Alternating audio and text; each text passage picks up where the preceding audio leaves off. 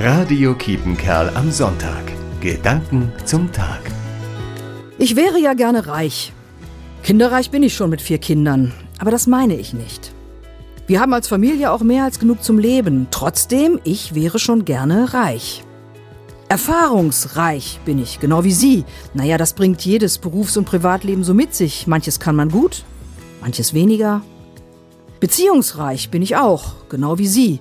Die wenigsten leben als Einsiedler und wir machen gute und schlechte Erfahrungen miteinander.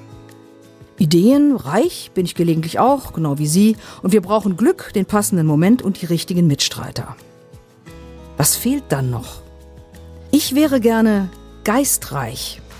Wenigstens gelegentlich gestreift vom Geist Gottes, geistreich in seinem Sinne. Weniger Angst, mehr Zuversicht und Tatkraft, weniger haben wollen, mehr Sein im Hier und Jetzt, voller Hoffnung, dass Gottes Geist mein Leben befeuert und bereichert.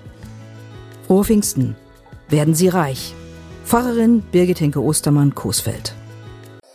Radio Kiepenkerl am Sonntag. Gedanken zum Tag.